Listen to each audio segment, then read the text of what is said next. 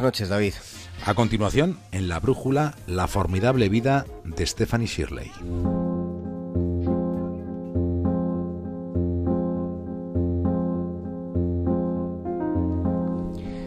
Stephanie fue una niña refugiada. Su padre fue un juez judío que trabajaba en un tribunal de Dortmund hasta que los nazis le quitaron la plaza y le pusieron el estigma de la estrella amarilla.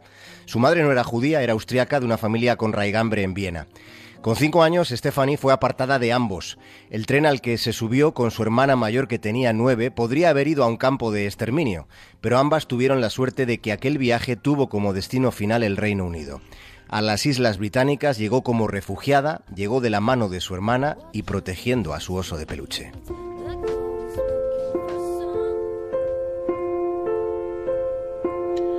Aquel viaje en tren que le alejaba de sus padres, de la que había sido su casa, le resultó traumático.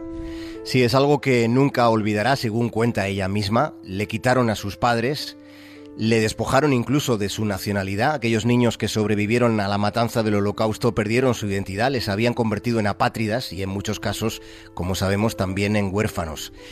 Ya en Inglaterra, ella fue a un colegio de monjas donde le recordaban con frecuencia que debía estar agradecida porque podía haber terminado en un horno crematorio, le decían se la combinaba casi sistemáticamente a dar gracias por el destino esquivado, como si la, muerte hubiera sido lo que aquella pequeña se merecía. Aquello que al principio le aterraba acabó por ser una ventaja, o al menos así lo interpreta ella ahora. Llegó a la íntima convicción de que debía hacer algo por lo que mereciera la pena que le hubieran salvado la vida.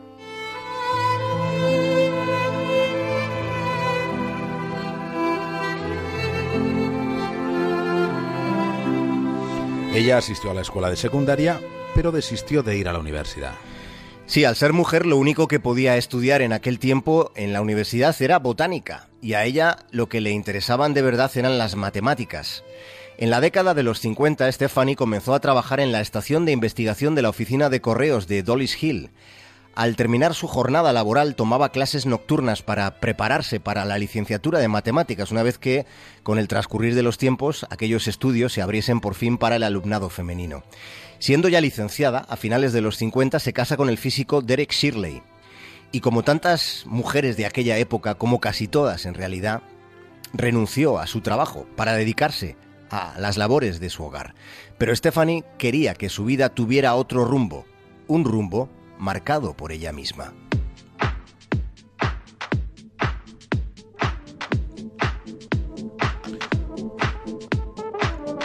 Por eso en 1962 Stephanie Shirley funda una empresa. Tenía un capital social de 6 libras. Sí, ese era el capital social, mínimo, exiguo. Y esto cuando casi no había ordenadores, cuando no había casi nada de aquello, montó una empresa de software Aquella compañía de ámbito más bien doméstico fue una de las primeras startups de toda la historia. Estamos hablando, insisto, David, de este año que has mencionado, el 62. Pero Stephanie no quería sencillamente ganar dinero y ya está, o tener una forma de ingresos al margen de su marido, no era eso. Quería tener su propia actividad y darle un sentido social. Por eso empezó a reclutar a otras mujeres que hubieran dejado sus trabajos al casarse o al tener a su primera criatura. Stephanie fue una pionera en unos cuantos aspectos fundamentales. Lo fue, David, porque eh, su empresa debió de ser de las primeras del mundo, de toda la historia, que favorecían una estructura y unas dinámicas flexibles para que el trabajo pudiera hacerse desde la casa. Ahora puede parecernos menos raro de lo que, de lo que es, pero en su momento este era un planteamiento extraordinario. We had a tiny mention in the Guardian newspaper Cuenta Stephanie que tuvieron una pequeña mención en The Guardian. El periódico decía, esta extraordinaria mujer, Steve Shirley, escribe códigos de programación para computadoras mientras da de comer a su bebé y lava pañales.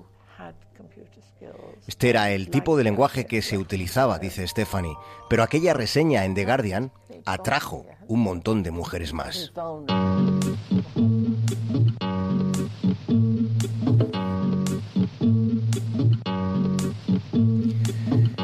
La gente se mofaba de su idea de vender específicamente software, en una época en la que todo iba compacto, el software, el conjunto de programas y luego el hardware, que es de lo que están hechos los ordenadores, los componentes físicos, David. El caso es que al principio nadie prestaba atención a su producto.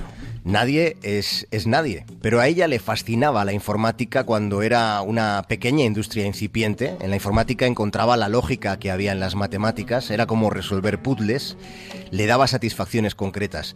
Le gustaba mucho pero no recibía encargos. Su marido le sugirió que tal vez quizá podía influir el machismo, la desconfianza hacia algo nuevo elaborado por mujeres. Los posibles clientes veían una carta de una tal Stephanie y probablemente, le decía a su marido, esa carta iba directamente a la basura.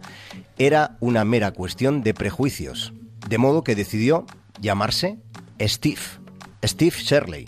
Adoptó un nombre masculino. Total, ella estaba en su casa.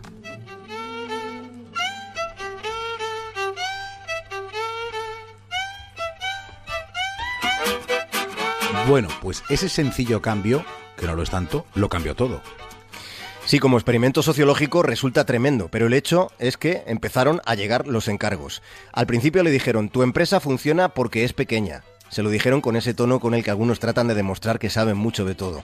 Hay mucha gente de este tipo en el mundo. Luego, cuando la empresa empezó a funcionar de verdad, le explicaron que su compañía iba bien, que era interesante, pero que no tenía valor estratégico. Por fin un día le dijeron, vaya pasada, se lo dijeron cuando su empresa valía 3.000 millones de dólares.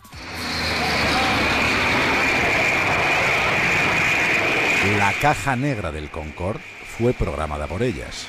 La caja negra de ese avión supersónico, David, la programó un grupo de mujeres en sus casas. Alguien de la compañía le hizo el encargo a un tal Steve Desgraciadamente, como muchos de ustedes recordarán, esa caja negra tuvo que ser utilizada en un vuelo que despegó del aeropuerto Charles de Gaulle de, París en el año 2000. Ellas solo diseñaron la caja negra y la caja negra funcionó.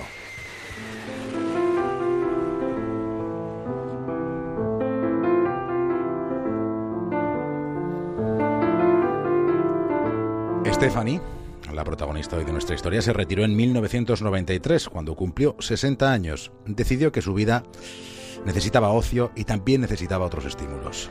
Sí, Stephanie perdió a su único hijo cuando el chico tenía 35 años. El chico era autista, el joven, ya con 35 años ya había vivido lo suyo, pero había vivido condicionado por esta enfermedad y murió en un ataque epiléptico. Esta mujer que llegó al Reino Unido sin acompañamiento adulto, siendo una niña de 5 años, siendo, no lo olvidemos, refugiada, esta mujer ha entregado a instituciones británicas 67 millones de libras. Ha donado esta cantidad multimillonaria para la investigación del autismo y del Asperger y de enfermedades de este tipo, y para que quienes las sufren avancen a través del arte, por ejemplo, que está resultando muy reparador como, como tratamiento para que tengan una vida activa. Esta es la, historia de Stephanie Shirley que hoy hemos querido contar. La historia de una dama que mantuvo una cruzada a favor de las mujeres en el respeto de sus capacidades, que son fabulosas. Cuenta Stephanie que si eres la primera mujer en hacer algo, has de tener la motivación para hacerlo tan bien como seas capaz. Porque si fallas, si fallas, lo haces en nombre de todas las mujeres.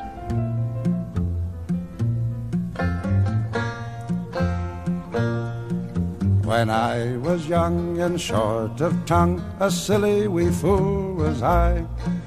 The morning after I left the school, I heard my mother sigh. Desde Punta Norte para la brújula, cambio y corto. Me voy a tomar un vino, un Ramón Bilbao para más señas, David. Disfruta, disfruta de ese Ramón Bilbao y del fin de semana. Hasta el lunes, Javier Cancho. Un abrazo muy grande. I bought a clock, a bonny wee clock, to help me tell